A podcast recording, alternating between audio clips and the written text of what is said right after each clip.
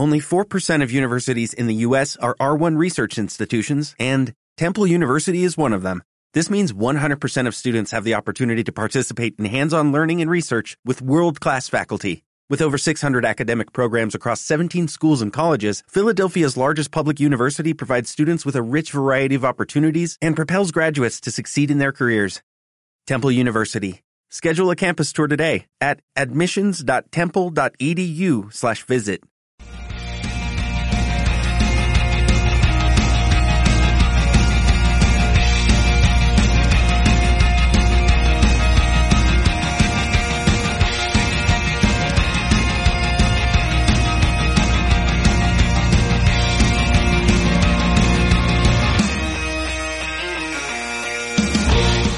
¿Qué tal amigo? ¿Qué tal amiga? Bienvenido al episodio número 4 de Esto no estaba en mi podcast deportivo.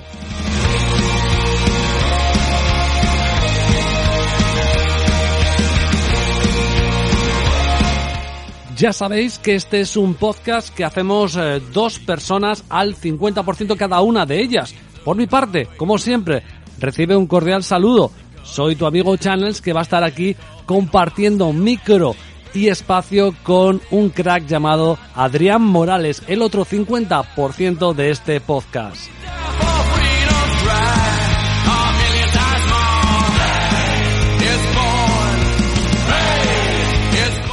Si te gustan las historias deportivas y da igual el deporte, quieres conocer deportes nuevos, quieres conocer anécdotas, quieres conocer cosas del deporte que quizá no sabías y además todo en un formato divertido, agradable y simpático, quédate porque este es entonces tu podcast.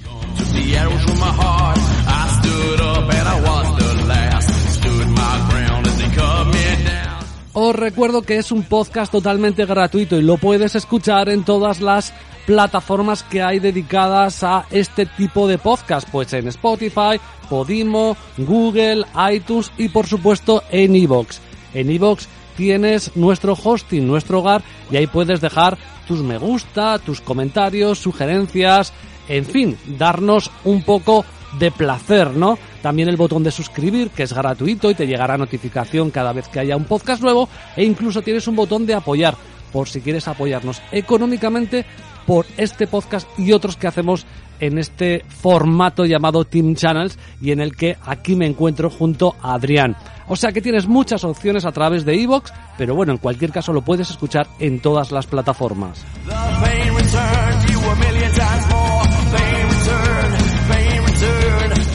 No te pierdas el podcast de hoy, el episodio número 4, porque seguro que lo vas a disfrutar. Bienvenido, bienvenida, gracias por la escucha. Esto no estaba en mi podcast deportivo.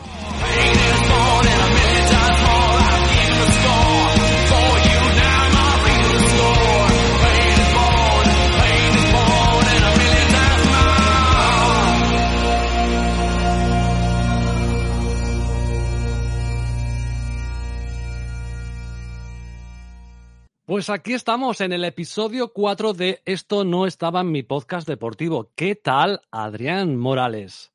Otra tarde más, otro episodio más y ya te digo, sobre todo lo más importante es que tenemos salud en un mundo rodeado de, miserias, porque es que justo ahora antes de, de, grabar estaba leyendo que han descubierto un nuevo virus en la fosa de las Marianas. Y digo, yo ya un no sitio sé. complicado de ir de todas maneras, ¿eh? A ver, yo, yo no iba a ir, en principio a, a corto plazo, ¿no? Pero nunca se sabe, pero joder, que me hace gracia que vivimos en un mundo tan ya polarizado con el tema de enfermedades y demás, que bueno, así que otro día más seguimos vivos, gracias a, a todo, al cielo, y ya está. Pues vamos a, a por ello. Episodio 4. Bueno, lo que vamos a hacer, además hoy estrenaremos eh, una pequeña sección nueva entre tema y tema, ya la, ya la escucharéis, pero lo que vamos a hacer habitualmente, siempre que haya, evidentemente, son leer los comentarios que nos deja la gente respecto a episodios anteriores o sobre alguna sugerencia que quieran que toquemos, ¿no? Ahí está, pues mira, vamos a empezar con, con viejos conocidos ¿no? de, de este nuestro podcast. Eh, Frantuiki nos dice, lo estaba esperando más que beber una 1906 al llegar de la playa. Buena lección ¿eh? con la cerveza. Sí. Solo leer el avance se me pone como el palo de un churrero. Bueno, Esa frase es eh, muy mía. es, es muy tuya, pero es, es, universal, ¿no? Lo de darle como cajón que no cierra, se me pone como el cuello un cantor flamenco, todas estas cosas. ¿no? Te conté lo que me pasó. Tú, te, claro, tú, tú, no te acuerdas. Bueno, podemos interrumpir brevemente. Sí, tú, sí. Tú serías muy, muy joven. Había una, una chiquilla muy guapa que estaba muy, muy bien, que se llamaba Beatriz Rico, ¿te acuerdas? Sí, sí, me acuerdo, sí. Sí, que hacía programas estos infantiles. Yo creo que era el de con Hugo o algo así, ¿no? Sí, que ahora ha transmutado a Leticia Sabater. Como... Ahora hace rock y todo este rollo y tal, ¿no? Sí, y sí, sí, tiene una banda de rock y, y tal, ¿no? Y, y, la verdad es que se conserva bastante bien y hace poco, no sé cómo, eh, puse, ¿os acordáis de Beatriz Rico? Sin nombrarla en la cuenta de Twitter, ¿eh? Pues es que hace uno, ahora tiene una banda de rock y no sé qué y no sé cuántas. Joder, esta chica me la ponía como el palo churrero. y me contestó dándome Ostras. unos besitos y poniéndome un plato de churros. Ostras, qué buena anécdota para, para, abrir hoy el episodio del podcast, ¿eh? madre mía. A mi tica Beatriz Rico. Un, bueno, pues unos besitos desde aquí, ¿no? Unos besitos con churritos desde aquí. Sí, sí. Curioso, sí. Perdona, perdona que te haya interrumpido. Nada, que nada, me venía a la eh, cabeza ahora. Nada, seguimos rápidamente. Daniel González nos pone el descubrimiento de la temporada. Te ríes, aprendes y tienes buena música. Las anécdotas de Morales eh, Recadios, o sea, de un servidor, merecen el libro Charcos Around the World. Eh, a Chaval nos pone, escuchado hoy a la mañana y vais a mejor. Mis felicitaciones, muy bonitas historias. Pues bueno, muchas gracias. Gracias. Dani Deudermont, otro mítico ya de este nuestro podcast, nos dice lo de Bear Grylls está a la altura casi, eh, está a la altura de descubrir que Jason Statham casi compitió en Barcelona 92. Yo esa no la sabía, no sé si tú la sabías. Mm, sí, esa la, la, la tenía en presente, sí.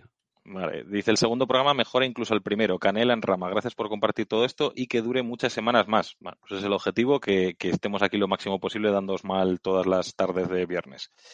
Nos dice Pro Food Tips, La mentira del Tourmalet, fascinante la narración de Channels, era como si lo estuviera viendo en película. También disfruté de los Juegos de las Islas con Adrián, adoro los desafíos geográficos. Espero con ansias más episodios. Muchas gracias, tío. Lo mismo, lo mismo por mi parte. Luis Antolín dice, la historia del tour es increíble. La verdad es que ha gustado mucho, ¿eh? Incluso yo he preguntado a mi círculo más cercano y demás, y es una de las historias que de momento más, eh, más ha gustado. Dice, demuestra que los vendehumos eran, son y serán siempre unos crack. No estudies, fórmate en la Universidad de la Calle, estoy seguro de que no sería ni periodista. Probablemente, ¿no? Aquí al final lo que hacen falta es como lo que se dice siempre, un par de huevos y ya está, y para adelante. No, es interesante, creo. Yo creo que lo del Tour de Francia es interesante porque es un, es un acontecimiento mainstream y, y creo que mucha gente, pues eso, no, no, sabe cómo se creó, cómo se fundó mm. y qué cosas sucedieron, ¿no? Yo creo que son cosas que tenemos que... A mí me alegra, me alegra notablemente, Adrián, porque pues eso, gente que sigue el deporte, que es fanática del deporte y le estás enseñando algo. A mí me parece eso fascinante, tío. O sea, fíjate, lo estamos haciendo tú y yo. Es decir, yo estoy, eh, todas las historias que tú has contado, lo volvemos a repetir. Eh, Channels, cuando nosotros estamos grabando ahora mismo, uh -huh. eh, Channels no sabe lo que yo voy a contar y yo no sé lo que él va a contar. Y, y os podemos asegurar que creo que en todos los casos eh, los dos hemos aprendido algo nuevo porque no teníamos ni idea de lo que estaba diciendo el otro. O sea que. Totalmente, totalmente. Ima imaginaos, evidentemente, la gente que nos escucha, pues sí que hay mucha gente que le mola el ciclismo, por ejemplo, pues ellos la historia del Tourmalet quizás la sepan. Uh -huh. Hay gente, por mi parte, hay mucha gente que le gusta el fútbol chunguillo, pues supongo que a lo mejor tema de, de las Islas eh, Sorlingas, pues quizá lo supieran, ¿no? O lo hubieran leído en alguna. Acuérdate que te mandé, ¿verdad? Ayer por, por WhatsApp que justo abrió una revista famosa futbolística y justo eh, había un artículo sobre las islas Svalbard que hablábamos en el, en el anterior episodio. O sea que... es, es un poco como el destino, porque acuérdate también que una semana después de que nosotros publicáramos el podcast con el tema del Tour de Francia, se hizo un especial el, del Tour Malet en televisión española en Teledeporte, tío. Coincidencias, esta noche las veremos en cuarto milenio. Eh, bueno, se, seguimos con una pregunta de. Luego, luego creo, vamos a tener un invitado especial hoy, ¿eh? Muy cuarto milenario, ya, ya, lo vemos ahora. Nos, nos pregunta eh, Dragonite, ¿por qué creéis que el fútbol se convirtió en el deporte rey que tiene que no tengan otros deportes colectivos como el hockey, voleibol, balonmano para haber enganchado a todo el mundo? Lo de que se pueda jugar en cualquier lado no me parece ser explicación, ya que muchos otros también. Pues yo un poco de eso voy a hablar. No creo, eh, hoy, no creo que vaya a darte explicación, pero igual te vale con, con un poco la idea de lo que voy a hablar hoy. Puede ser interesante, puede tener relación. No sé si te servirá como respuesta, pero quédate a escuchar que creo que te va a gustar. Vale, lo dejamos abierto. Yo no me niego a contestar porque no tengo la respuesta. A ver, que no soy el, el Larus, no tengo todas las respuestas. Eh, Miguel, no lo sé, 2003. Eh, no es por joder a Channels. A ver, vamos a intentar mantener la cordura, que bastantes tacos decimos nosotros, no digáis vosotros también en los comentarios. Dice, no es por joder a Channels, es que la historia del tour ya la conocía, por eso he votado a la otra. Eh, por votar se refiere a que sacamos una encuesta con cuáles eran los temas que más os, gustaban y demás, y, de hecho salió el, tour, y bueno, pues supongo que habrá votado otra pues para fastidiarte a ti. Bueno, eh, me, parece, me, parece, bien, ¿eh? Tus rencillas tendrás con Miguel, no sé cuáles, pero tus rencillas tendrás. Eh, Carlos Cañada nos pone, espero con ansia ya el podcast. Bueno, pues ya no te queda nada, ya lo estás escuchando este episodio número 4. Alex, eh, su arroba es Alex Chamaz, nos eh, pone, he escuchado el tercero con, eh, esto no estaba en mi podcast deportivo, y ha sido algo delicioso. Bueno, no sé si yo diría delicioso, pero gracias por el piropo. Escuchando el segundo y con el primero en la cola de reproducción. Increíble calidad de contenido y de sonido. Enhorabuena. Lo del sonido da las gracias a mi empresa, que es la que me ha dejado los cascos con los que estoy grabando. Lolo Flux, o Lolo, arroba Lolo Benque, nos dice, terminado el tercero, y la verdad es que, como decíais, no me extraña que la historia rocambolesca del tour sea cosa de un señor de Bilbao. Por cierto, yo conocía la existencia de la bóveda del fin del mundo de la mano del crack de Pedro Torrijos, que le hizo un hilo en su día. Muy interesante, los que no seguís a, Pedro Torrijos, eh, yo hasta hace muy poco no lo seguía y la verdad es que algún eh, hilo que ha puesto en Twitter, pues espectacular. El de la bóveda del fin del mundo no lo he leído, pero hay alguno que sí y, lo hace extremadamente bien. Y por último, ya solo tenemos uno más, Josu García nos pone finalizada la escucha del episodio 2 como periodista os diré que está francamente bien. Hace tiempo que creo que la audiencia está pidiendo menos actualidad, pues a nadie le interesa el esguince del tobillo del botijero del Madrid, y más historias épicas y curiosas. Eh, de hecho, este, este comentario me viene que ni pintó porque eh, es que ese es el propósito que nosotros tenemos en el podcast. Nosotros no queremos hablar de, de, todo lo que ya habla muchísima gente, de la que hablan los medios nacionales, eh, nosotros lo que queremos es traeros historias, pues que, muchas de ellas sí que se han podido leer en algún blog, en algún, en Teledeporte, por ejemplo, otro día dijiste, ¿no? Pues sí que se han podido ver, pero que, no, no están ahí en el candelero. Entonces, esa es la, meta con la que nosotros abrimos el podcast y lo que queremos seguir haciendo en el futuro. Claro. Sí que tenemos alguna, alguna cosita que ha llegado más de última hora en iBox, que podéis dejar también mensajes que, que voy a leer porque además creo que, te puede venir incluso, me lo pide a mí, pero yo creo que, te puede venir mejor a ti, ¿no? Que era algo así como bonitas historias. Channels, si quieres seguir con el hilo, coge algún deporte vasco. Gracias por el curro. Esa es buena, ¿eh? Es verdad. Mira, yo en la, en la, en la universidad, bueno, ahora mismo sigo tal, yo tengo un buen amigo, le mando desde aquí un, un, saludo a Mónico, que él era muy aficionado a pelota vasca, sin ser el vasco, ¿eh? Y, yo me acuerdo que al principio, cuando me lo contó, a mí me explotaba la cabeza. Digo, pues una persona que no es del, del País Vasco, ¿cómo puede tener ese, esa relación de amor con, con, la pelota vasca, ¿no? Entonces, pues sí, ¿por qué no? Algún día podemos, podemos hablar de deportes eh, vascos, pero, sí, sí. pero sí, a mí hoy me puede venir un poco, un poco bien para mi tema. Alberto Camarón, también en Evox, dejó, eh, le he dado una oportunidad y me ha gustado mucho. La historia de Chipre da para película. Y Luisote 1984, un magnífico episodio. Desde que comenzasteis esta aventura me subí al carro. Enhorabuena, estáis haciendo que los viernes sea el día favorito para ir al trabajo. Un abrazo. Que los teníamos ahí en iVoox, que no sé si los hayas leído en algún otro momento, pero ahí los dejo también porque pueden dejarlo por Twitter, por iVoox, por Spotify incluso hemos leído alguno. En fin, que está fantástico, tío, el, hecho de, tener tantos comentarios y que nos ayudan un poco eh, tanto a crecer como a posibilidades de programas o de podcasts eh, sucesivos, ¿no? Mm, y además que eso, que nosotros lo, poníamos otro día en la cuenta de Twitter, nosotros esto lo hacemos por amor al arte, no os penséis que, nos hacemos millonarios, o sea, no nos da ni para un café, pero lo hacemos todo por porque nos gusta, porque queremos también eh, traeroslo a vosotros y si vosotros sois nuestro motor y sois los que al final nos dejáis los comentarios, nos dais las gracias y demás, es, o sea, nosotros nos sentimos recompensados con, las palabras. Mm. Pero no escatimes en tener dinero, ¿eh? Bueno, a ver, eso ya, eso ya habrá que buscarlo por otros medios, ¿no? Pero, decir, por lo menos en lo que el podcast se refiere, pues vamos poco a poco, quién sabe en el futuro, pero de momento, pues eh, por diversión que está también bastante bien. Está franca, francamente bien. Pues hemos cerrado el tema de los comentarios, que es como abrimos habitualmente. Dejadnos, eh, ya os lo he dicho, en Evox, en Spotify, en las cuentas de, en la cuenta de Twitter nuestra, ¿no? Que la puedes decir para que la gente la tenga. Arroba esto no estaba PD P de, podcast, iba a decir periodismo, P de podcast, D de deportivo. Esto no estaba PD. Ahí nos podéis encontrar en, Twitter. Perfecto. Y vamos ya de lleno con el primer tema. Y creo que en este primer tema creo que teníamos un invitado. Tenemos que, llamar a nuestro primer a nuestro primer invitado, sí. Así que si quieres, pues eh, dame dos o tres segunditos y le llamo un momento. Venga, vamos a esperar al invitado, a ver quién, quién aparece por aquí.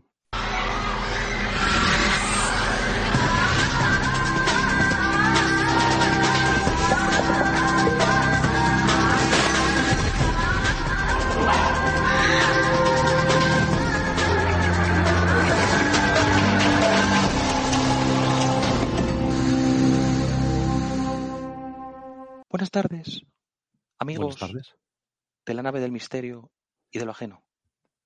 Hoy estamos aquí con Channels de Vicente. Buenas noches, Channels. ¿Qué tal, Iker? Gracias por invitarme. A ti por venir. Hoy creo que nos traes un tema apasionante, ¿verdad? Alucinante. Yo diría incluso exorbitante. Sí, Iker, eh, hoy vamos a, decir a toda la gente cómo los Illuminati han dominado el mundo a través del fútbol. Espero que te guste. Fascinante. Soy todo oídos.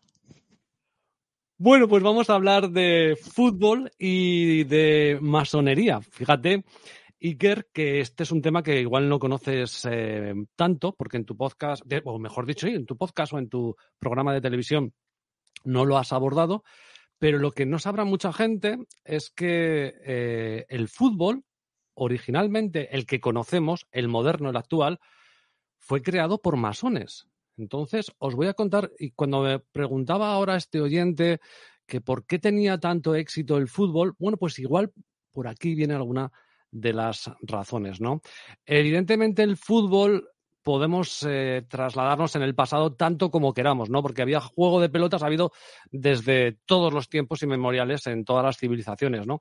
Pero todos sabemos o todos conocemos que el fútbol se crea o se constituye en Inglaterra en el siglo XIX.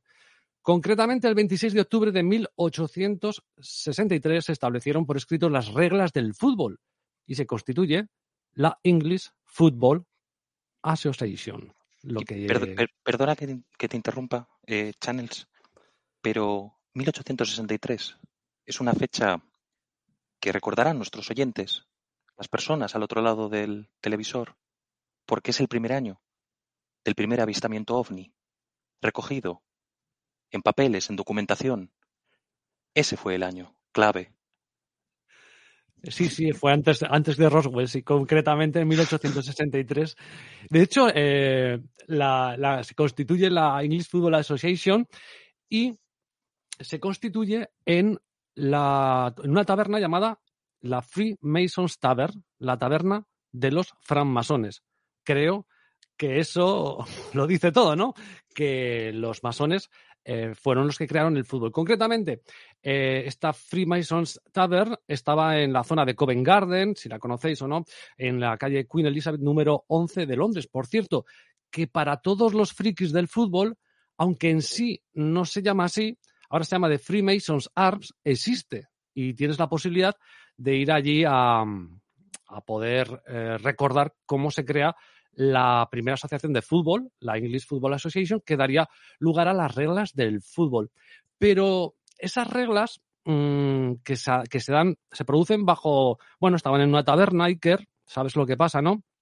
En una taberna. En, las tabernas eh, se debate sobre el chupacabras, ¿no?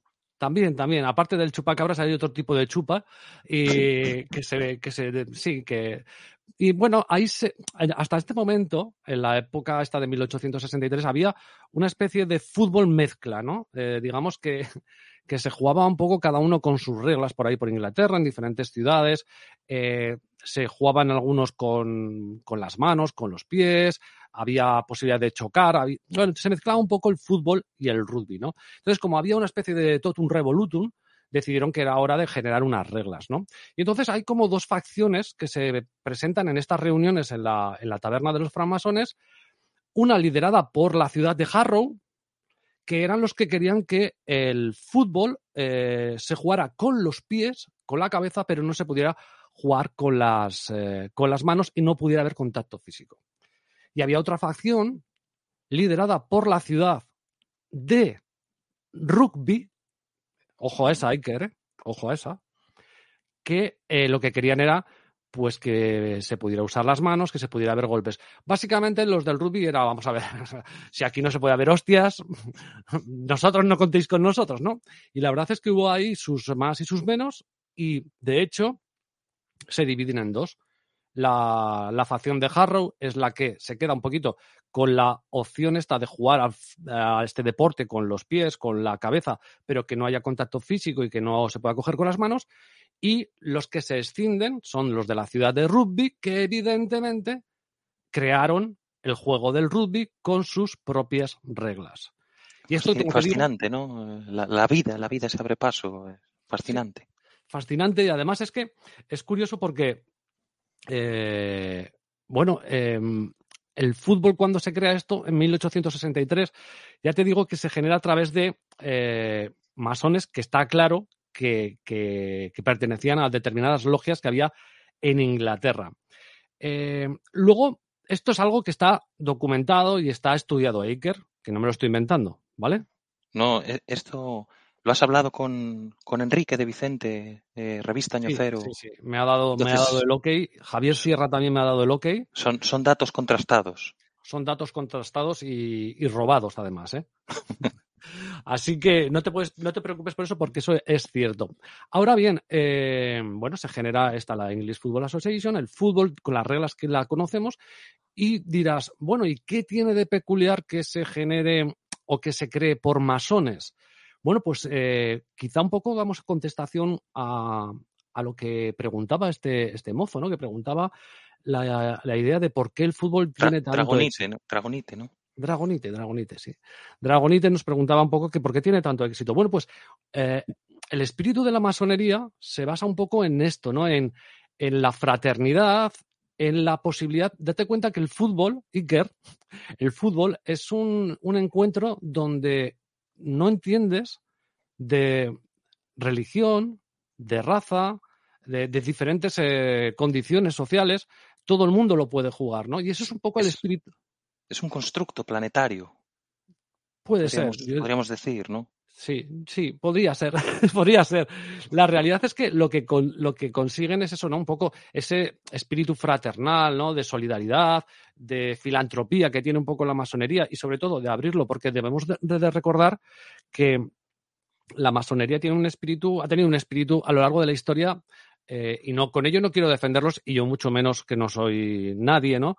Pero bueno, los, son los creadores de la primera democracia de, eh, de Estados Unidos. George Washington, Abraham Lincoln eran, eran masones, ¿no? Y por lo tanto tenían ese espíritu eh, poco pues de igualdad, ¿no? También tienen que ver mucho con la Revolución Francesa, los francmasones. Entonces, bueno, ese espíritu de, de mejorar como personas, de mejorar como sociedad y de que no haya una separación, eh, una distinción entre razas, entre credos, bueno, pues hace que creen un poco este deporte llamado fútbol, ¿no? Y luego te preguntarás, ¿existe alguna cosa masónica que se pueda relacionar con el fútbol, Iker? ¿No te lo preguntas? ¿Existe alguna cosa masónica que podamos relacionar con el fútbol? ¿No?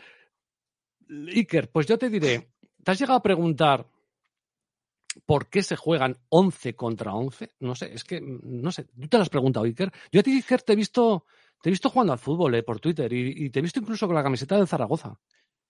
Yo siempre me pregunto si los árbitros se ven influenciados por poderes más allá de nuestro planeta. Esa es, es mi duda. Es... Pero no me has respondido, no me has respondido si juegas al fútbol, Iker. Lo intento. Bueno, pues eh, la herencia masónica se refleja en varios aspectos, como por ejemplo el número 11, que es un número primo, que es la cantidad de cargos de una logia que puede ser justa y perfecta. O sea que no es casualidad. Uh -huh. Luego, por ejemplo, ¿te has preguntado, Iker? Yo es que me lo he preguntado alguna vez, no sé, ¿por qué los partidos duran 90 minutos con dos tiempos de 45? O sea, ¿quién cojones decidió eso?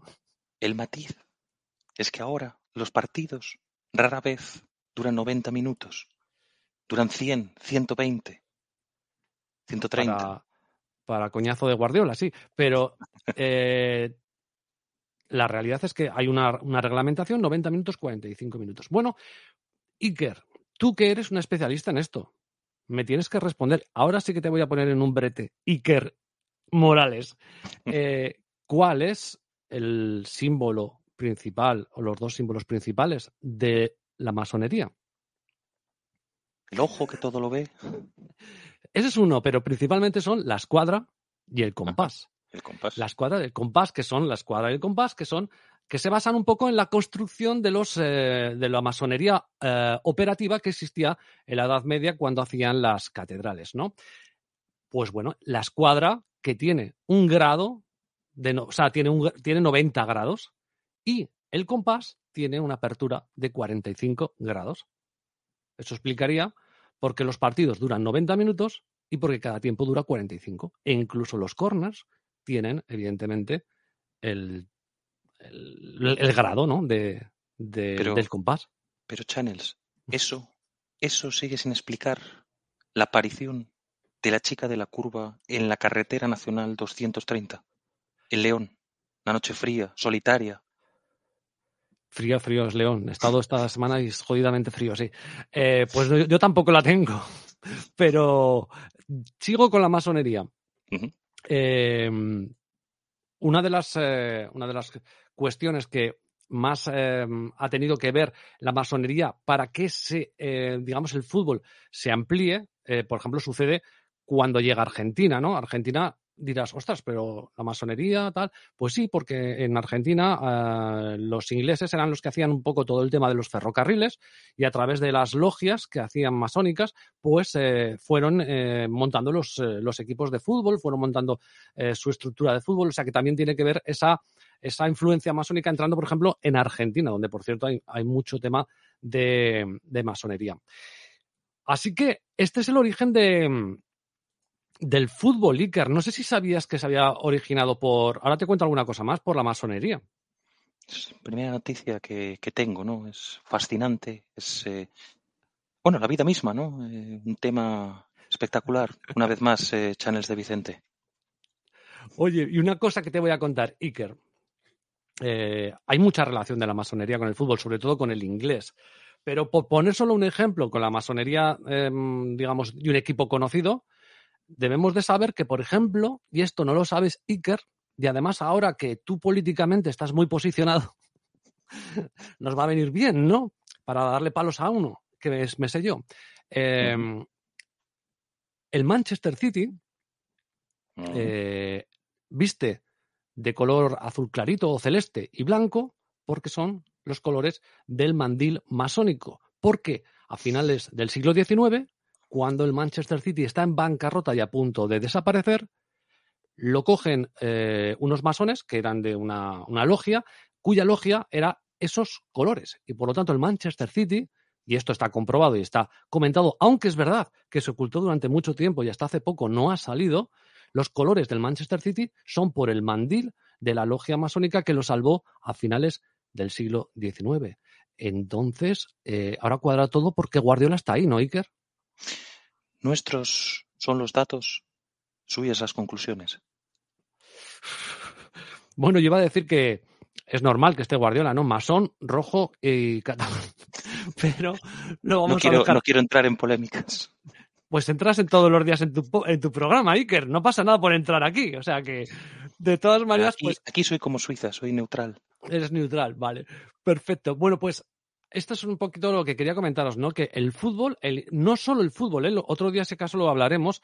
El baloncesto también está creado por eh, un, un masón. Entonces, eh, bueno, todo este tipo de juego colectivo que se ha generado a través del tiempo eh, y que se ha hecho tan famoso, pues bueno, viene a través de la masonería. Que si queréis algún día que especifiquemos más cosas de la masonería, pues yo, sin ningún problema, os cuento más cosas. Yo creo que como inicio está bien. Ahora bien, os preguntaréis, Iker, tú te preguntarás, oye, ¿hay masones deportistas famosos? ¿De qué te lo preguntas, Iker?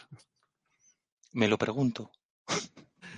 Bueno, pues sí que hay deportistas masones famosos e incluso algunos de ellos os puede hasta, hasta sorprender, ¿no? Vamos a, contaros algunos de ellos. Es verdad que, por ejemplo, algunos de los que voy a contar, que son más antiguos, hay que decir que eh, antiguamente en las logias masónicas, pues eh, para entrar en, la, en, logia masónica eh, realmente no necesitas nada, pero sí que tienes que ser un hombre libre, ¿vale? Entonces, para ser un hombre libre, por ejemplo, cuando el, negro estaba esclavizado en Estados Unidos, no podían entrar. No es que ellos fueran racistas hacia los negros, es que para entrar y perfeccionarte tú como persona, eh, hacer esa especie de alquimia interna, tú necesitas ser libre. Y luego, cuando evidentemente los negros se liberaron, eh, muchos de ellos, muchos, y como veremos ahora, muchos deportistas, al final de su carrera, eh, entraron y se hicieron masones, ¿no? Así que vamos a comentar algunos Quizá algunos os suenan más y otros no os suenen tanto, pero vamos con algunos de, ellos. Por ejemplo, eh, Ty Cobb, considerado uno de los mejores jugadores de béisbol de todos los tiempos, fue masón y miembro de la logia de Georgia. Este es mm, probablemente un poquito antiguo que no lo conozcáis. Quizás este te suene... Nacido en Tbilisi. Totalmente. Este, Iker, como tú eres rico y juegas a golf, igual te suena más. Arnold Palmer. Arnold Palmer. no me suena, pero. ¿No te suena? Arnold Palmer, ganador de siete majors eh, de golf, fue masón muy activo y miembro de la logia de Pensilvania. Por cierto, eh, Arnold Palmer llegó a ser eh, maestro masón grado 33, que es el máximo que se puede conseguir. ¿eh? Cuidado ¿Qué, numerín, ¿Qué numerín me has dicho? 33. Como Fernando Alonso, sí. Eh, Jap Densey, legendario boxeador, también fue masón y miembro de la logia de Hollywood en California. Atención a este. Iker. Jesse Owens. Uh. El atleta olímpico que ganó cuatro medallas de oro en los Juegos de Berlín fue masón. Es verdad que no en ese momento era masón cuando era deportista, sino que se hizo en la parte final de su vida, en Ohio, ¿vale? Después de conocer a Adolfo después de conocer a Adolfo. Si Adolfo llega a saber que es, masón también, que le ganan las medallas un negro masón, pues... Otro muy interesante, Sugar Ray Robinson, uno de los eh, boxeadores más legendarios, miembro de la logia de Harlem en Nueva York. Y atención ahora con dos, em, dos jugadores de baloncesto que estos Iker sí que te van a sonar y le van a sonar a toda la audiencia y es probablemente que hasta que les sorprenda. Scottie Pippen, considerado uno de los mejores aleros de la historia de la, NBA, ganador de varios títulos eh, con los Chicago Bulls míticos de Michael Jordan, Iker. Esos son de tu mm. época. Bueno, yo soy cuando se fundó el fútbol, ¿no? Poco antes. y el último de todos que os cuento, y que es quizá el más moderno y que también conozcáis muchos y que es curioso, es Shaquille O'Neal.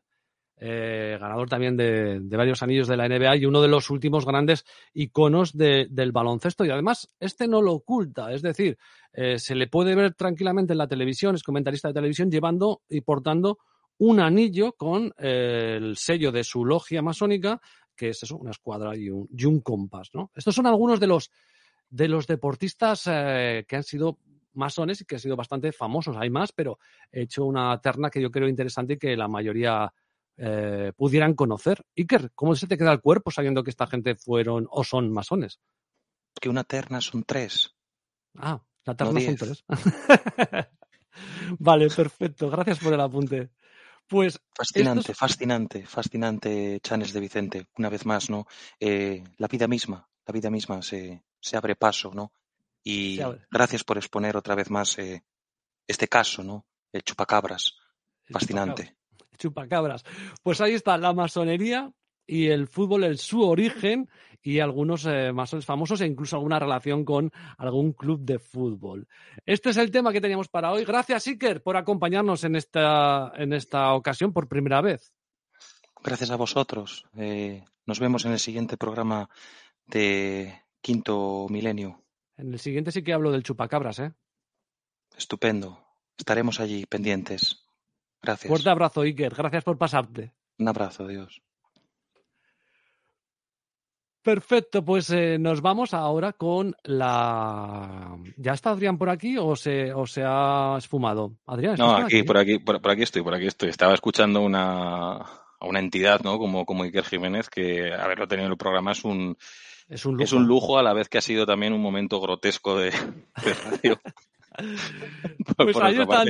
Oye, ¿tú qué estabas escuchando de fondo mientras yo debatía me, con...? Me ha, parecido, me ha parecido una historia, eh, Channels, espectacular. Os estaba oyendo a los dos y eh, es que además son temas yo siempre he dicho que los temas un poco así esotéricos y demás, siempre que no se vayan, pues esto, ¿no? Al chupacabras y cosas estas que decía el bueno de Iker, eh, creo que son fascinantes porque está, le, rodea ese aura de misterio y, y, encima esto, pues ligado con el fútbol. La lista de nombres que, que, has dicho, que me parece, me parece espectacular saber, ¿no? Que, pues que esa gente está dentro de la francmasonería, que, que ha tenido esa influencia, lo de Jesse Owens me parece, vamos, espectacular, ¿no? Que en el contexto histórico, o sea, vale que cuando, cuando estuvo en los Juegos de Berlín sí, no sí. estaba todavía dentro, pero fíjate, ¿no? El, el saber que, que, ya de por sí, el que un atleta, pues, eh, eh, eh, negro, de piel negra, pues eh, le ganara en Berlín los Juegos Olímpicos mm. a los a los alemanes, a los nazis en aquella época, pues eh, que encima luego pues fuera masón, vamos, un tema fascinante, muy bien contado, muy bien narrado.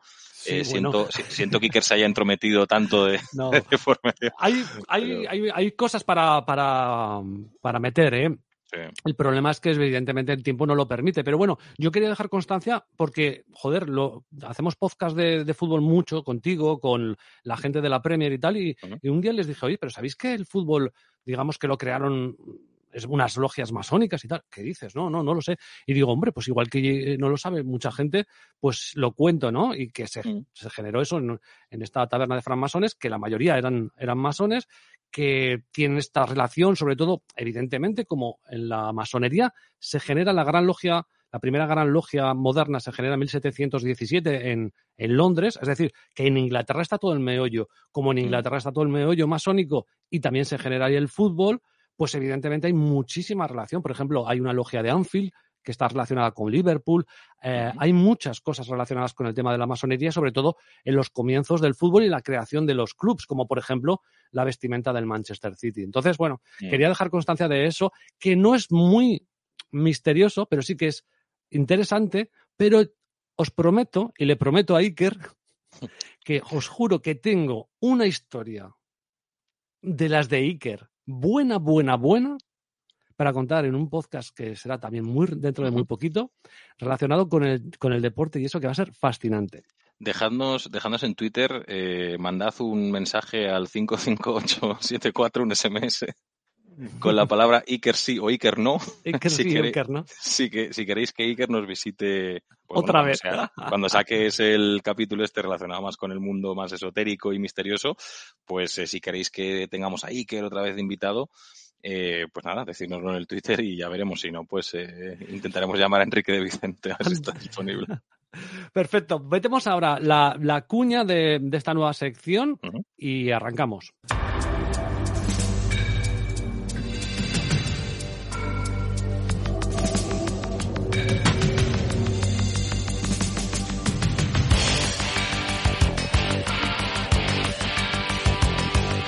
Y hasta aquí los deportes. País de mierda.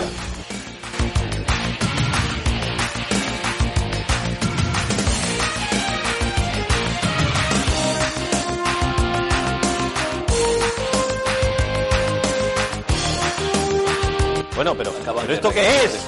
¿Pero esto qué es? El entrenamiento que están haciendo ahora.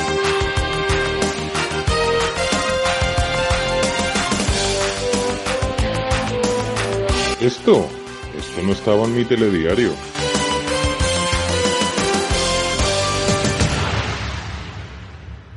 Vale, pues explicamos brevemente cómo es esta sección. Sen sencillamente, Adrián, vamos a poner un par de noticias más o menos actuales que nos parezcan también jugositas, que no son para contar una historia de podcast, no, pero sí para contar como noticia, ¿no? Y como dice el título, esto no estaba en mi telediario, es decir, son noticias que no han salido mucho a la palestra, que sí que han podido estar en algún diario, en algún blog y demás, pero que no mm, lo vais a ver en vuestros eh, televisores habituales y demás, porque son historias un poco más estrambóticas, pero muy cortitas. Así que o si que quieres. Incluso, eh... O que incluso se quedan en las, en las redes sociales y que no pasan a. Al... Es. Bueno, aunque ya las redes sociales son mainstream, pero bueno, sí. Bueno, sí. Pues si quieres le doy yo, que tengo una, sí. una, una, mini historia que es básicamente, pues, eh, jugador de fútbol, Amer Guarda, un futbolista egipcio nacido en Alejandría, gran ciudad histórica de, del país. Pues mira, Channels, ha estado este hombre en menos de dos semanas, ha firmado por cuatro equipos diferentes. ¿Qué te parece? Por cuatro equipos en dos semanas. Sí.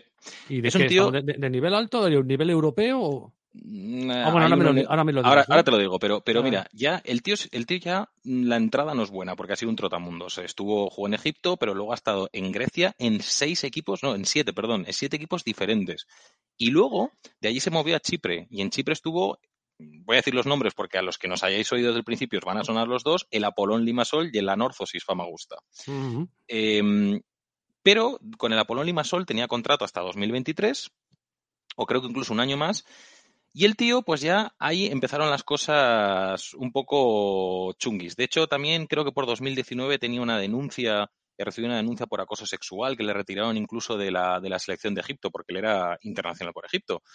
Y ya había por ahí cosas un poquito chungas. Pero bueno, nuestra historia arranca más o menos el 12 de agosto. ¿vale? Este, este chaval, pues por lo visto tenía diferentes ofertas de España, supongo primera RFF y demás, de Grecia, de Chipre, de su propio país, de Egipto.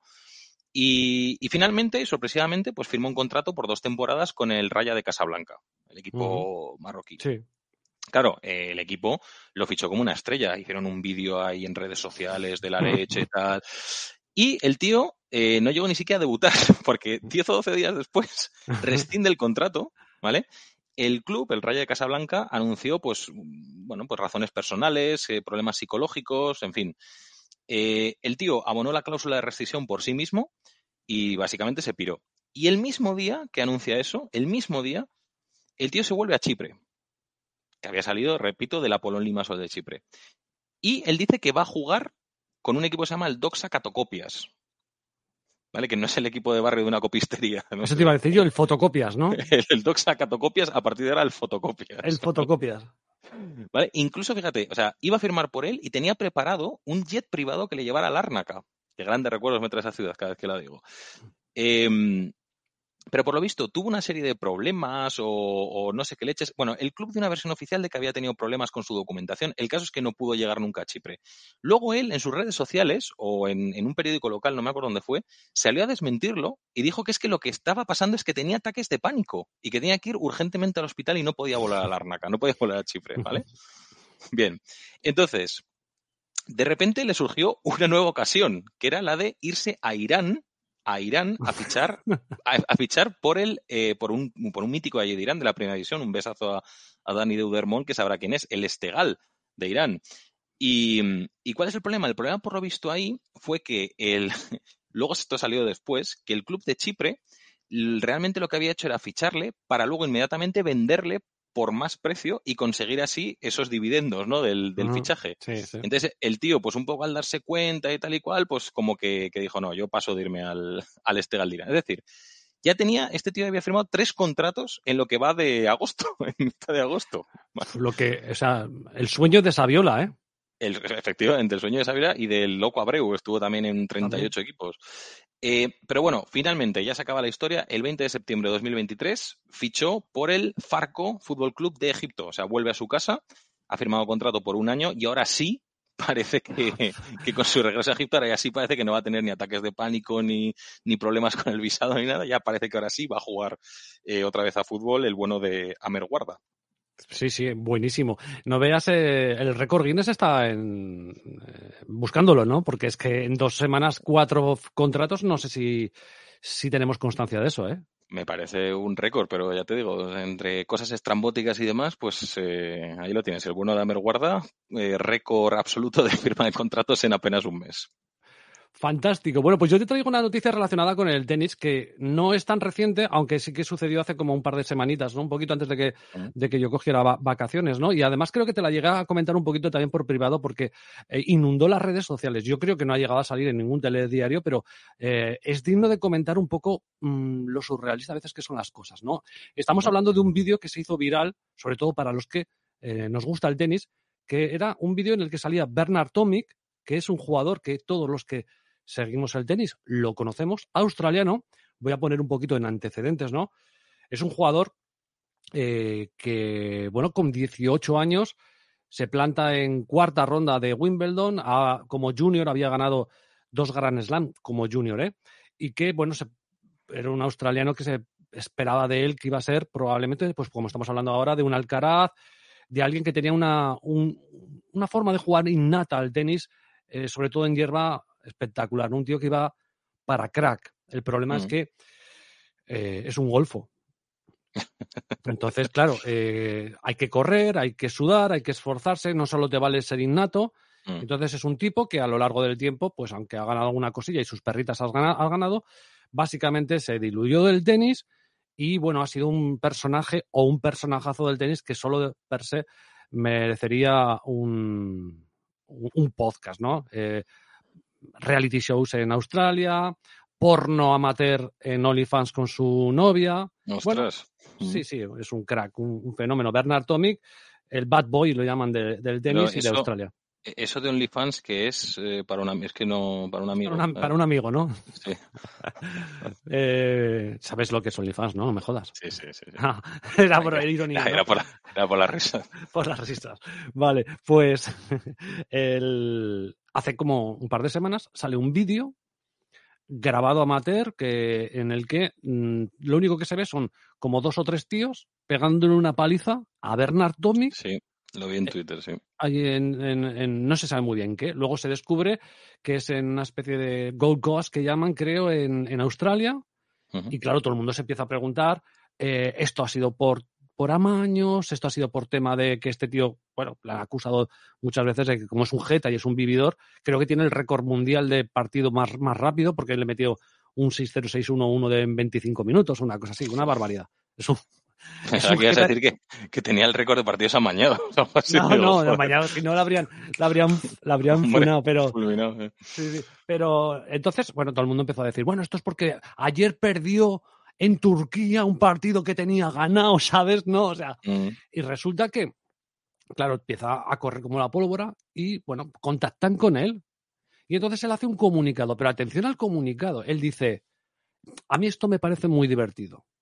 Eh, porque esto es un vídeo de hace cinco o seis años, no es de, de ahora. Entonces no sé muy bien a qué ha salido. Pero vamos, yo estoy en Turquía, ahora vuelo a Estados Unidos y estoy todo bien. Un saludo y un fuerte abrazo. Hola. Pero, tío, o sea, vale, es de hace cinco o seis años, pero ¿quién te estaba dando una paliza hace cinco o seis años?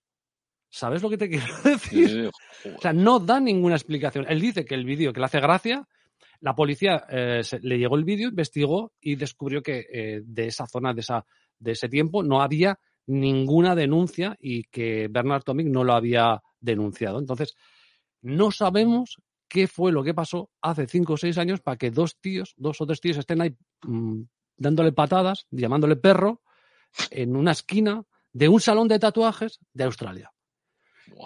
¿Puede tener que ver con el tenis? ¿No puede tener que ver con el tenis? Mm, no lo sabemos, pero desde luego él no lo ha dejado nada claro. Eh, y hasta el día de hoy todavía se sigue sin saber. Pero claro, corro- es curioso, ¿eh? Casi podríamos llamar a Iker, ¿no? Podríamos llamar a? Iker. Y lo que me parece más fascinante de esto es que un tío que cuando irrumpe con 18 años, que juega ese partido de cuarta ronda contra Djokovic, que hace un partidazo, que están hablando que va a ser probablemente número uno en, tres o en dos o tres años, que va a ser top 10, que va a ser... ¿Y cómo se ha degradado en la vida? Ahora tiene 30 años, está por ahí jugando torneos muy menores. eh, Fíjate. por eso digo que a veces, ¿verdad? Eh, El tema del deporte no podemos poner a veces tan alto en un pedestal a tanta gente que luego cae muy rápidamente. Eh, me da igual que se llamen Alcaraz, me da igual que se llamen Bellingham o me da igual quién sea, porque eh, la hostia puede ser muy dura, ¿eh? Totalmente, totalmente. Pero fíjate, o sea, este, este caso que ya te digo, lo vi en Twitter y me pareció porque yo no soy muy ducho en el tenis y aún así el nombre sí que me sonaba de, pues eso, de haberlo visto en grandes eh, eventos, en grandes torneos, incluso a lo mejor en las Olimpiadas, tal, y joder, pues la verdad es que me quedé un poco de lado, pero sí, Mm. sí.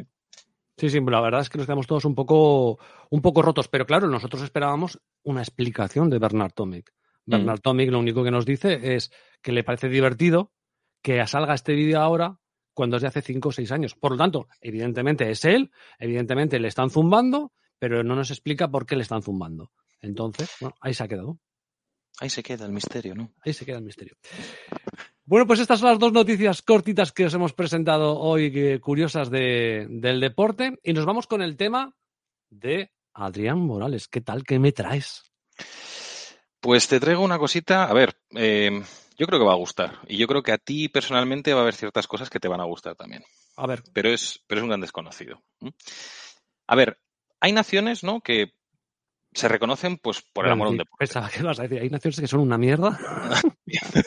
También hay naciones que son una mierda, pero hoy no. Hoy Como, vamos- lo- como el, como, el, como el de la cuña, país de mierda. Por cierto, lo de la cuña, no os penséis que el país de mierda va por España, ¿eh? es, No, es un es- argentino. Es un locutor argentino que se le escapó, Sí. sí. Bueno, pues eso, que hay naciones que se, que se reconocen pues por el amor a un deporte, ¿no? Tenemos precisamente Argentina, Italia o Brasil por el fútbol. Si digo Estados Unidos, pensamos en el básquet, en el béisbol, ¿no? Si mencionamos Alemania, pues nos viene el balonmano. Cuando escuchas, pues yo qué sé, Noruega o Suecia, los deportes de invierno, ¿no? Nos aparecen en el, imi- en el imaginario colectivo. Sí, Hockey, Las ¿no? Sí, las artes marciales nos evocan al lejano oriente. Ujú. Qué introducción más bonita, ¿verdad? Sí.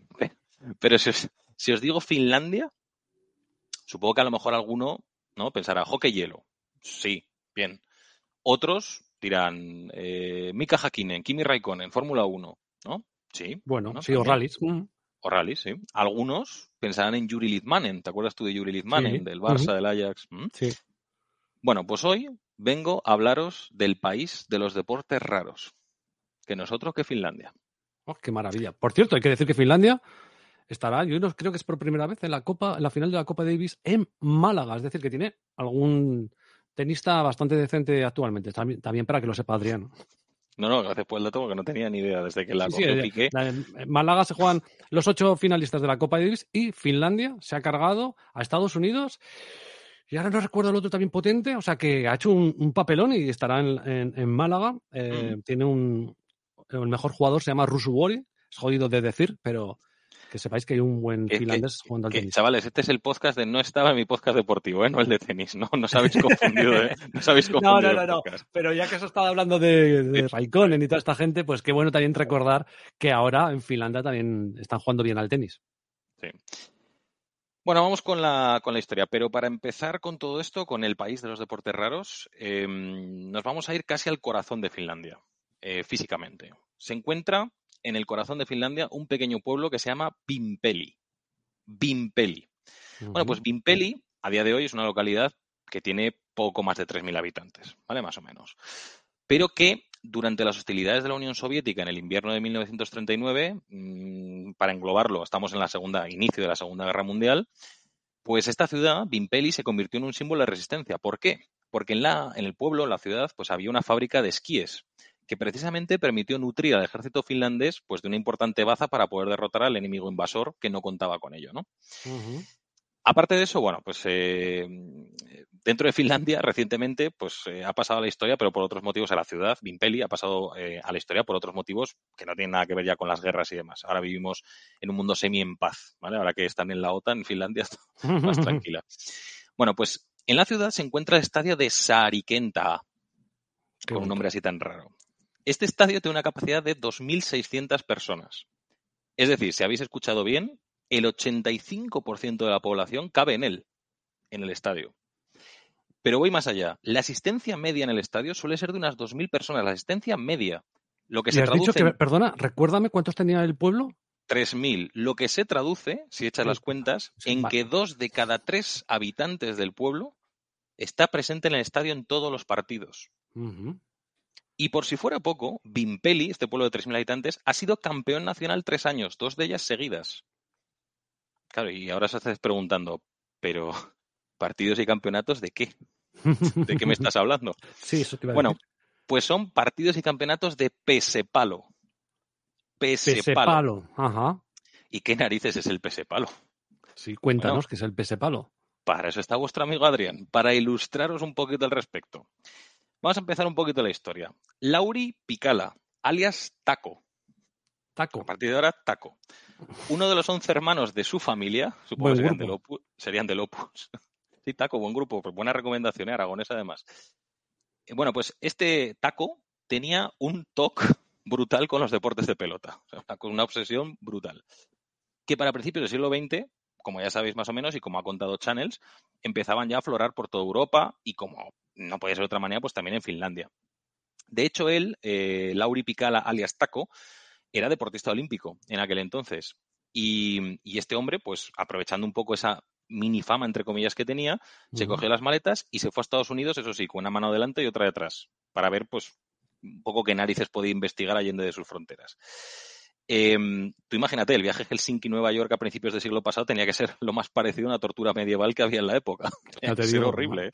Más luego, eso, estamos hablando de, de un, de un finés metido ahí. En un barco hasta Nueva York, madre mía. Sí. Bueno, em, llega al país de las oportunidades y ahí nuestro amigo Taco pues descubre el béisbol. Y fíjate, le gustó tanto que dijo, yo esto lo tengo que llevar a Finlandia, lo tengo que llevar a Europa, lo tengo que exportar. Pues mientras media Europa se desangraba en la Primera Guerra Mundial, 1914-1918, el señor Taco estaba en su casa y escribía las normas que iban a adaptar el béisbol, que le daban una cierta singularidad y así nacía el pese palo. Y de hecho iban a hacer con un primer partido de prueba que fue en noviembre de 1920 en Helsinki. Qué, ma- qué maravilla es el mundo, ¿verdad? Es O que sea, es fascinante. te- no, es fascinante porque ves ahí eh, una. Mm, imagínate, ¿no? La gente acuchillándose, eh, disparándose a la cabeza y un fines ahí en su casa diciendo, a ver cómo hago putas reglas del béisbol. Ahí está. A ver cómo lo adapto para que no me acusen de plagio. Esa es la cosa. Eh, algo muy típico en Escandinavia y también en la órbita soviética, esto lo sabemos, que está heredado de los griegos, es otorgar mucha importancia al deporte y a la forma física, especialmente en las escuelas. De ahí viene lo de mens sana in corpore sano, ¿no? Eh, entonces, claro, las autoridades finlandesas vieron en el PS Palo pues, una ocasión perfecta, ideal, eh, para poder introducir en las escuelas, hacer deporte y demás. Y así es como, pues poco a poco, el deporte se transformó progresivamente en el deporte nacional de Finlandia por encima de cualquier otro. Y de hecho, hoy en día es una seña total de identidad y de unidad del pueblo finlandés. Eh, Adrián, venga, la chapa histórica está de puta madre. Pero ¿qué es eso del PS Palo? Va, cuenta, venga, dinos.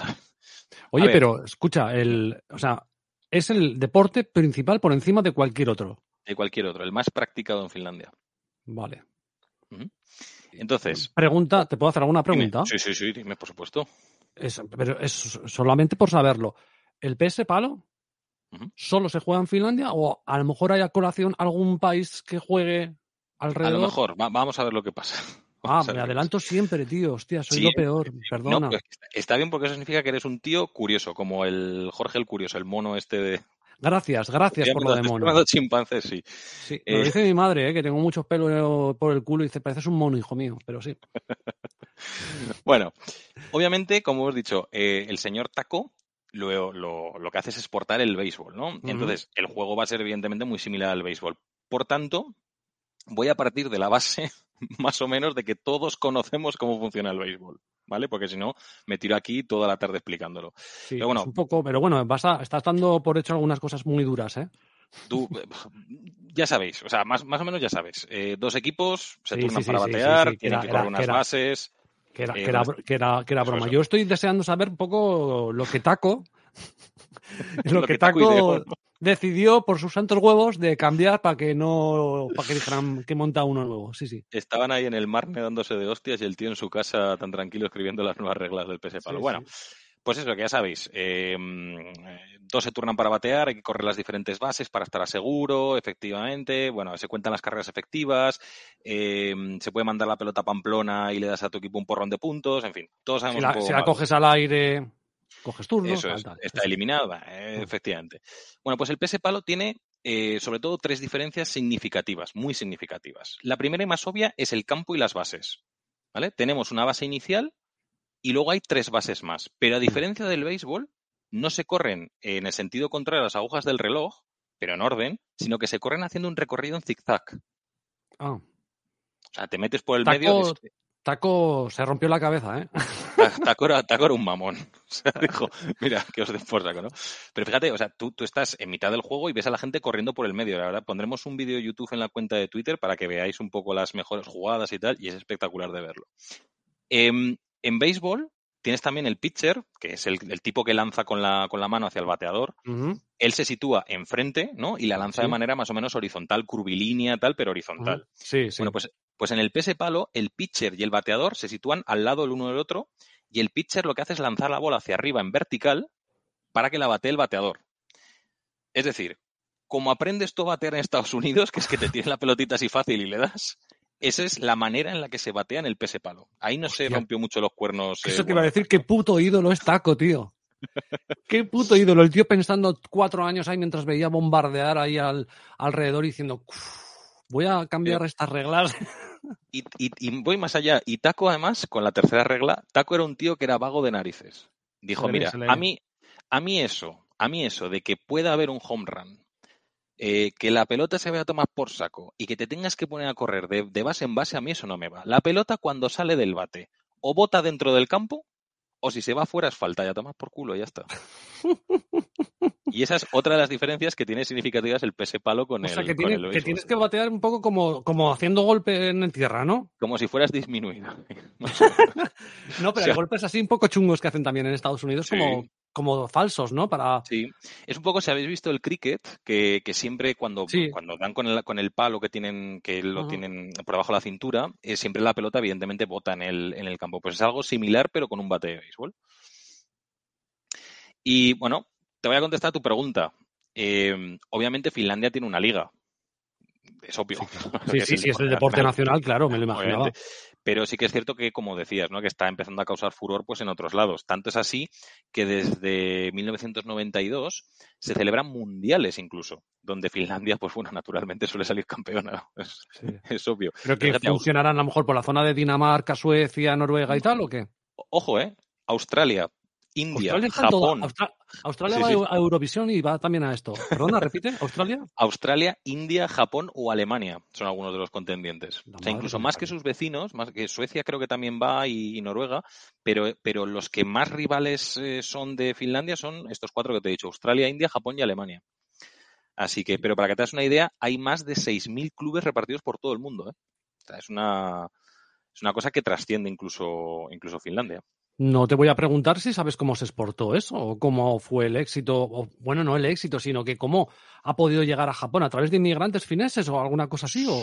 Supongo que si piensa también una cosa, en Japón el béisbol es un deporte muy querido, es de los Sí, más sí, sí. eh, de los más seguidos. Entonces, quizás a lo mejor, pues eh, por influencia o por lo que sea, a mí me, me llama mucho más la atención Australia y la India, por ejemplo, porque ahí Hombre, sí pero que la sí. India a lo mejor, como tienen 1.200 millones de personas, me- me- me- yo me, pongo en situación un poco como en los capítulos de Los Simpsons, ¿no? Cuando van los niños a coger deporte y no tienen ya, ya llega uno el último y dice, no, ahí te han dado pese palo de este.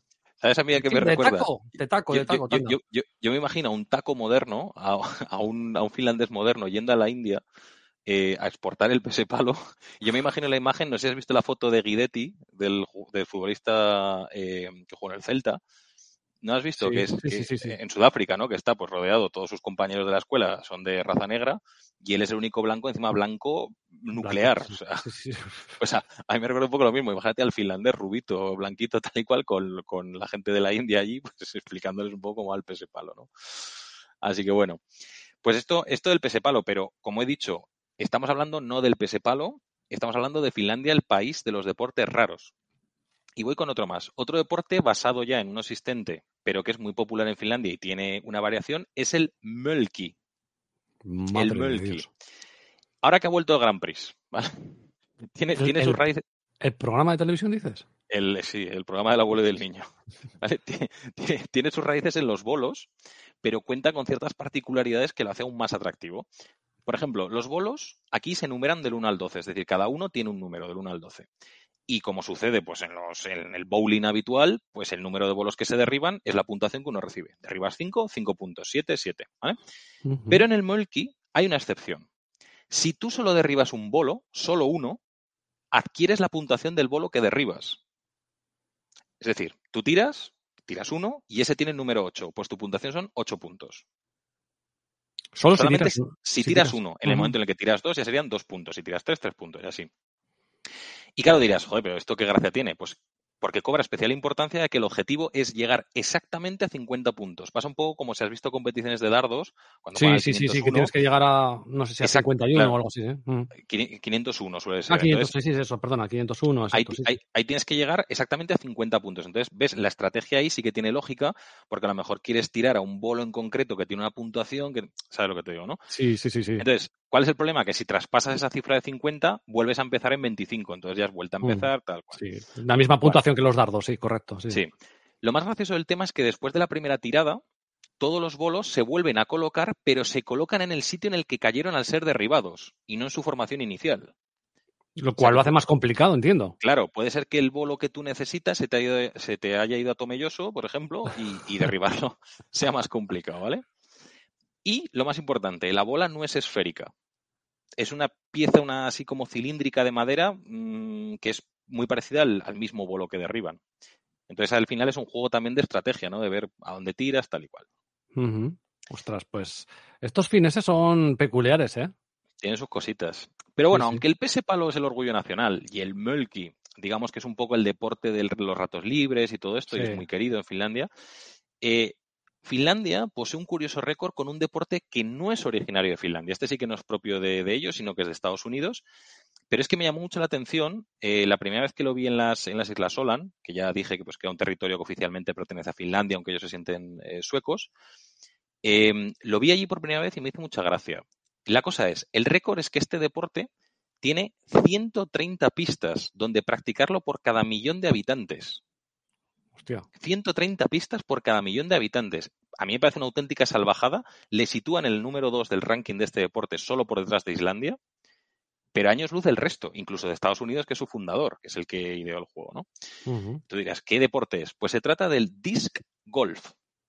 Madre mía. Y en Finlandia vamos a poder practicarlo en 725 lugares diferentes. ¿Vale? Es una combinación de golf y de lanzarse un frisbee. Tú tienes, básicamente, es que me llamó mucha atención, tío. Tú tienes un campo abierto en mitad de un bosque y en él se sitúan diversos hoyos como en el golf, exactamente igual. Solo que en vez de un agujero en el suelo, son como una especie de canastas metálicas que están puestas en diferentes posiciones. Son unas están a Ujú. ras de suelo, otras están en la copa de un árbol, en diferentes, ¿no? Entonces, el objetivo es ir lanzando el frisbee hasta que lo consigues encestar como si una partida de golf se tratase. Hostia, parecen. Es que la acabo de encontrar. Parecen jaulas de pájaros. Ahí está, sí, más o menos como una jaulita de pájaro y tú tienes que tirar el, el frisbee que se quede allí. Pero es que lo que me parece muy curioso de esto, y esto ya es anécdota del abuelo Cebolleta, es que cuando iba por, por las calles de la Solan, sobre todo más en Helsinki, es que te encuentras tiendas, o dentro de las tiendas de deportes hay stands, tío, que vendían frisbees de diferentes tamaños, técnicas, materiales. Eh, ¿Sabes, por ejemplo, las, las raquetas de ping-pong, que según Sí.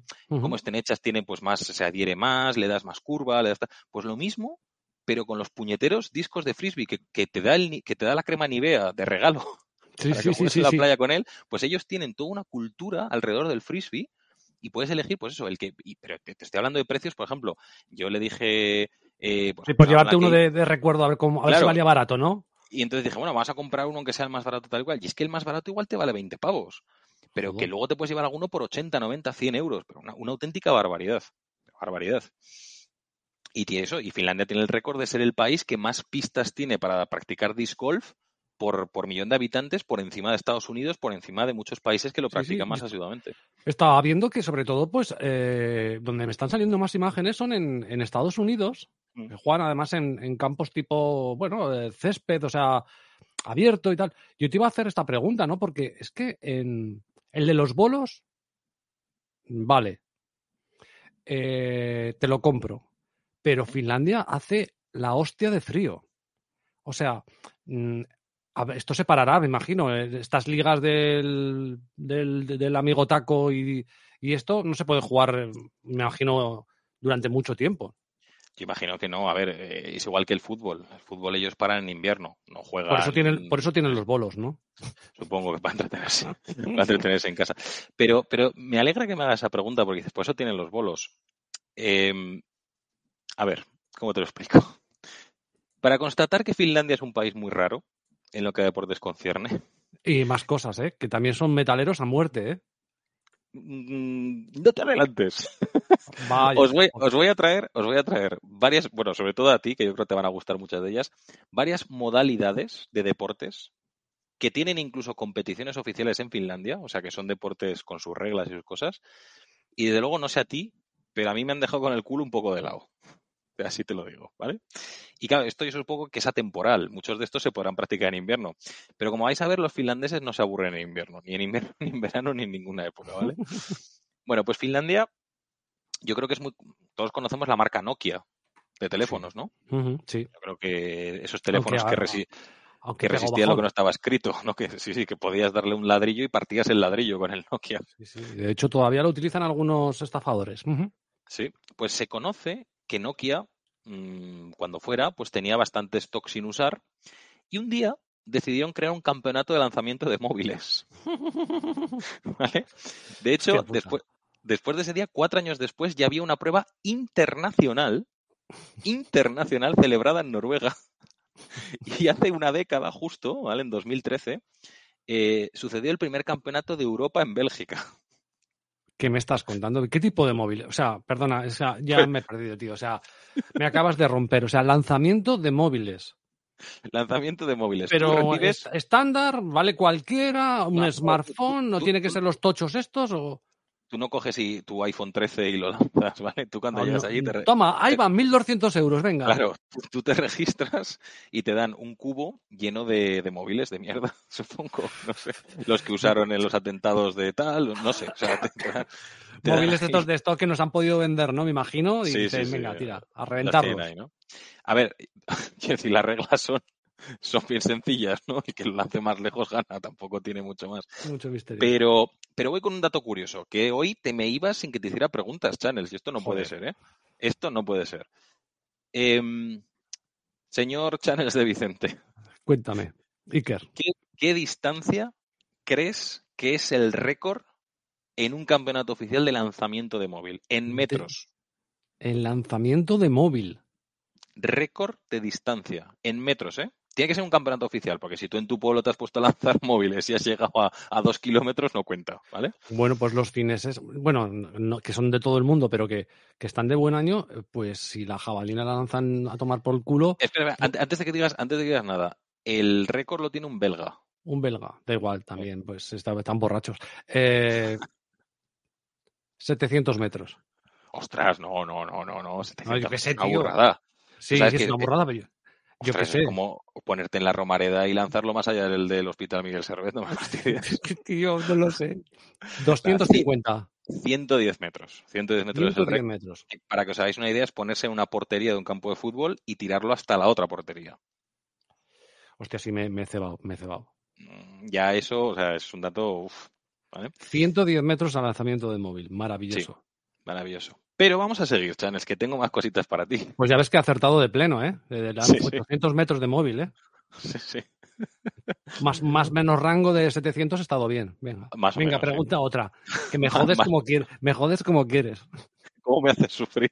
Sí, sí. Bueno, por otra cosa por la que es conocida Finlandia, porque es por las saunas, ¿no? Sauna finlandesa. Bueno, pues eh, Finlandia es el país con más saunas per cápita. Y evidentemente, pues también celebraban mundiales de resistencia eh, en saunas. Eh, no, Hostia, no- esta no- gente te, trabaja no te rías porque no me has escuchado, Channels. Se celebraba. hasta que muriera uno. Celebraba, pues también celebraban esos mundiales hasta que la muerte de un competidor en 2010 se decidió dar por clausurado el evento, al menos, al menos de manera oficial, ¿vale? En las fuentes que he leído, eh, hubo una que me gustó muchísimo que ponía, entre paréntesis, en inglés, al menos de manera oficial, como diciendo, nosotros no nos hacemos responsables de si hay alguno en su puta casa haciendo un campeonato de resistencia de sauna y la rosca, ¿vale? O sea, Igual están eh, en los bajos fondos am- a- a- apostando y todo, ¿sabes? O sea, saunas, pues sí. En- en saunas 2000 de, mm, en los barrios bajos de, de Helsinki. De Helsinki, sí, sí, sí, No de me Rovaniemi. jodas. Eh, Sí, sí, ¿Sabemos pues- a cuántos grados murió este hombre? a, más de los que debería aguantar. Pero, o sea, no, he- no me metí a leer la noticia, porque sí que la había, ¿eh? morbosa de cuánto había estado y tal, y no sé qué. Sé que fue un paro cardíaco, de- evidentemente de aguantar demasiado en el calor. Eh, pero vamos, no me acuerdo. La sauna finlandesa creo que son siempre 80, 90 grados. Ya me corregirá alguien que lo sabrá mejor que yo, pero eso. Bueno, pero sin, sin duda, Chanel, la más loca de todas, de todos estos campeonatos, yo creo que va a ser el que más te va a gustar con diferencia. Eh, esto no es coña, de verdad que, que- que son fuentes oficiales y no es ninguna coña. ¿eh? Eh, la más loca de todas es el campeonato de aplastamiento de mosquito o mosquito crush, que se celebra todos los años en Pelkoseniemi. Tío, eso, eso, eso hay que verlo. Básicamente, los participantes tienen 15 minutos para matar el mayor número de mosquitos sin utilizar ningún tipo de instrumento salvo sus manos. Madre mía. ¿Vale? ¿Y el, el mosquito este es, es, es mosquito cañón o es, es No, gordo? no- no- no tengo ni idea, pero sí que te puedo decir en dónde está el récord. El récord, el récord está, pues si te lo estás preguntando en 15 minutos, está en 200 y en 135. Pero, pero, Eh, ¿cómo de- eso, y- y- y que- pero vamos a ver. Los 200 y mosquitos, los mosquitos ¿cómo están?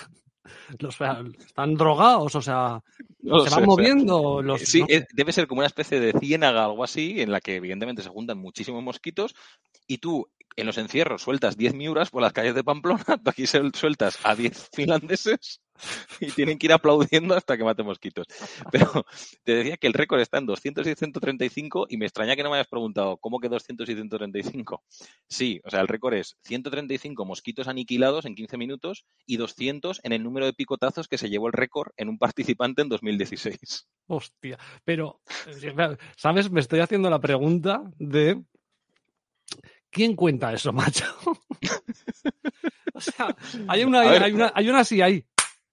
Yo, yo me Y otro, uno- no, pero no, no lo has dado. Pero ¿cómo no lo has o sea, Es que no lo sé, tío. O sea, Tú imagínate al lado de cada participante, no lo sé, o sea, esto no lo he visto, al lado de cada participante, uno vestido de apicultor sí, claro. diciendo, diciendo ese, ese, ese le has dado con la uña, ese no vale. Con una tablet apuntando ahí. Yo tengo Claro, que ver claro. eso en YouTube o lo que sea, tío. No sé si habrá, ya te digo, repito, o sea. Esto es fuente oficial, ¿eh? lo he visto en una fuente, en una página eh, de web finlandesa que hablaba de ello y tal y cual, en Pels, ¿cómo se llama? Pelkoseniemi es el pueblo, ¿vale? Madre mía. Madre mía. Madre mía. Bueno, y ya para acabar, que ya nos estamos yendo un poco de tiempo, simplemente mencionar, no voy a entrar a detalle, pero como decías antes, Finlandia es el país con más bandas de heavy metal per cápita. Eh, Ha sido una producción brutal de, de bandas y, como no, pues también hay un campeonato del mundo de guitarra imaginaria o air guitar Por gritar. que se No celebra no, en, en Oulu. Es que no, no podía ser en otro sitio. Ahí está. Eh, ¿lo, podríamos a- a- ¿Lo podríamos añadir como deporte o no? Hombre, sí, claro, evidentemente. También hay, por ejemplo, campeonato de fútbol en pantano. Esto básicamente ponen un campo de fútbol en mitad de una ciénaga, sino con mosquitos, o sea, no lo sé. Y juegan pues 7 contra 7, 8 contra 8 que sean, y es en mitad de una ciénaga. O sea, te puedes imaginar, el balón no avanza, tú no avanzas, es, eh, es digno de ver. Y otro también muy interesante es el del transporte de esposa en espalda. Tienes un circuito. Un circuito además, por eso también con, con barro, con ciénagas, con tal, y tienes que transportar a tu mujer cargada al hombro y el primero que llegue a la meta con la mujer, que, que la mujer no se haya roto el cuello, puede ser, pues Entiendo que hay un momento, hay un momento en que, digamos que ahí en Finlandia, o sea, dejaron, o sea, empezaron a degenerar, ¿no? Quiero decir, que, que ya es como, quiero ser famoso con más, con, con, con, con cuanto más chorradas posibles, mejor, ¿no? Es que si no, O es, eso, o había gente que decía, yo por mis santa narices quiero ser campeón en algo en alguna vez en la vida, y creo pues un torneo de pues aplastamiento de mosquito crash, eh, air guitar, lo que fuera, y pues así, así lo pues que pasa en sor- Finlandia. yo tengo otro, yo tengo un tema parecido a esto que has contado tú, ¿eh? Y os voy a sorprender también, ¿eh? Perfecto. Sí, así- relacionado con, con cositas de estas raras, eh, unas Olimpiadas chungas que están, están también muy bien, que, que puede ser divertido. Sí, si no está la categoría de 100 metros aplastamiento de mosquito, no me... O sea, yo de esto tengo que ver un, un vídeo que tiene que ser fascinante. Eh, la verdad es que Finlandia debe ser un bonito país para ir. ¿eh? A ver, a mí me gustó cuando estuve allí, no, no voy a negarlo, tampoco me fui a ver ningún partido de, de aplastamiento de mosquitos o de resistencia en sauna y tal. Sí me gustaría ver uno de pese palo, tiene que ser un deporte, Sí, por los vídeos que he visto en, en- en YouTube, tiene que ser interesante, así que Sí, pero, pero el, de, el de la sauna, eh, los barrios bajos de Helsinki no, no te lo recomiendo. ¿eh? No vaya a ser que- a los barrios bajos de Helsinki tampoco se me ha perdido nada, pero de manera general. Así que a ver. Oye, pues, Pues ha muy bien esa la historia, sí. Finlandia, ¿eh? ¿Mm? Porque vamos más.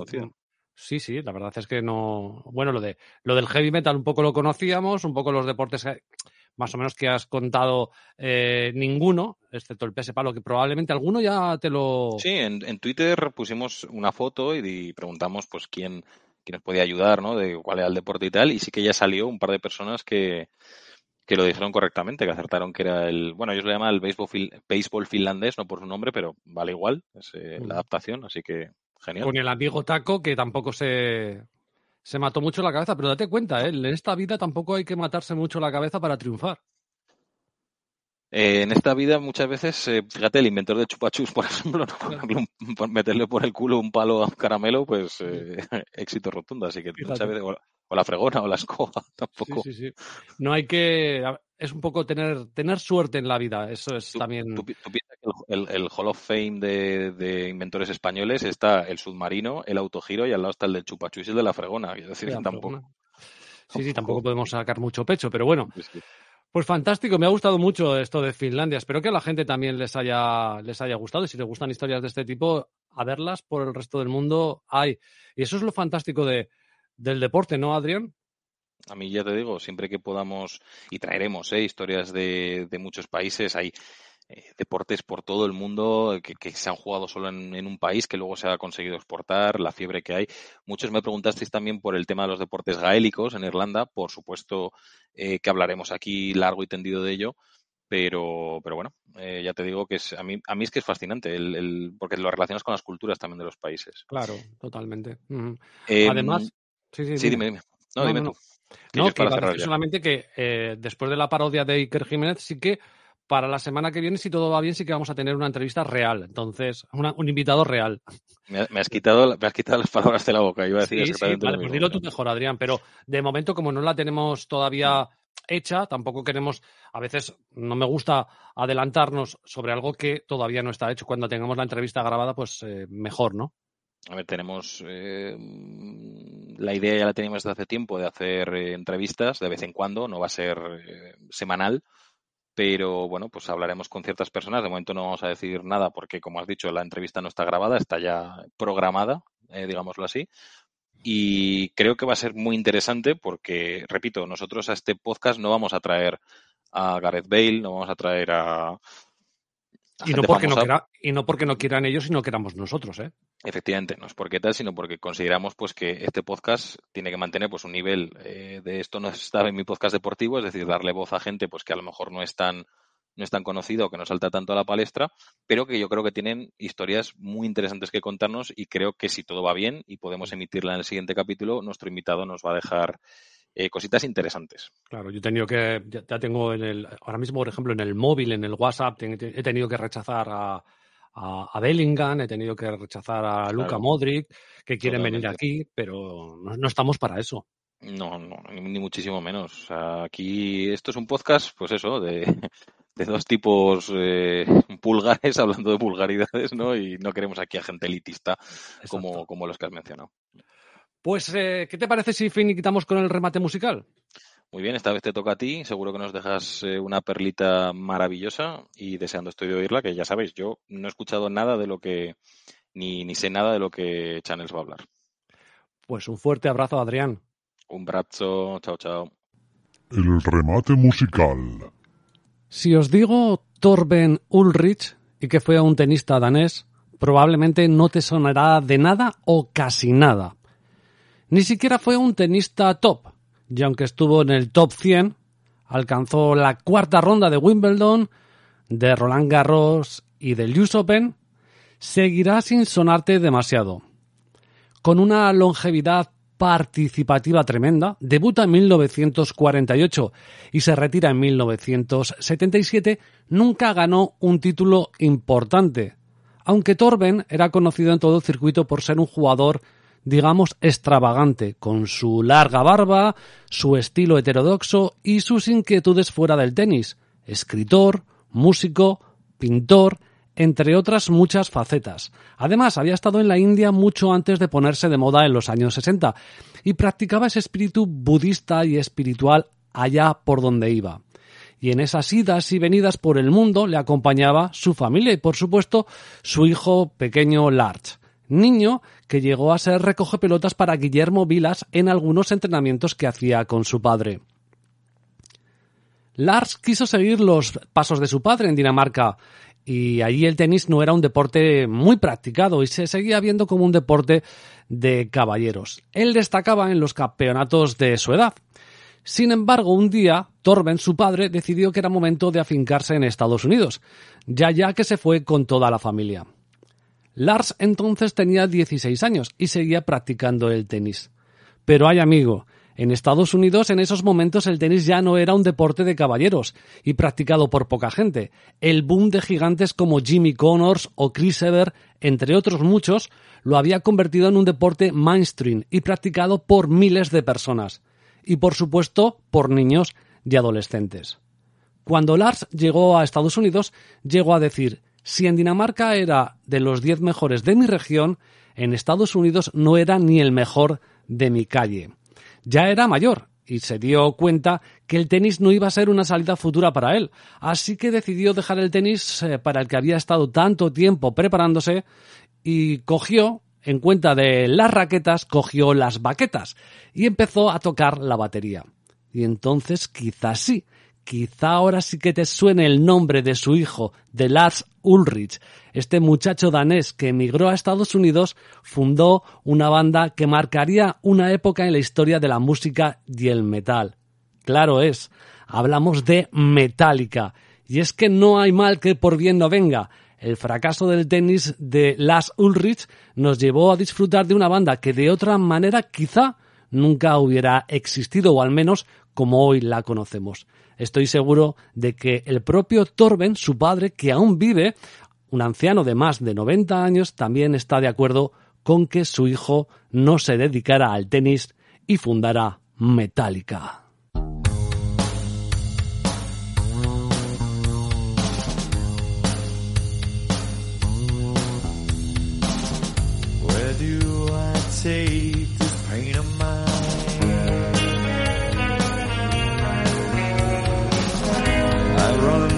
Stays right by my side.